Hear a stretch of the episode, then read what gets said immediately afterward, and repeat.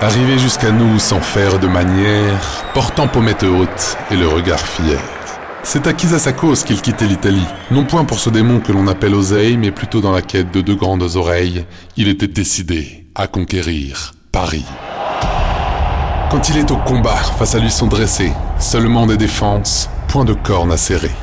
Malgré le bleu porté avec sa bande rouge, c'est tel un torero qu'il pique, court et bouge. Et bien que de sa main pas un veau ne soit mort, il n'a pas usurpé son surnom. Matador. On le sait, on le sent, son trésor, c'est marqué. Et de ces choses chères que l'on nomme pillon, à Paris il en mit pas loin d'un million. Mais ce qui vaut de l'or, c'est son humilité. D'aucun pleurnichement, il ne se rend coupable, car il comprend qu'être humble, c'est être redoutable.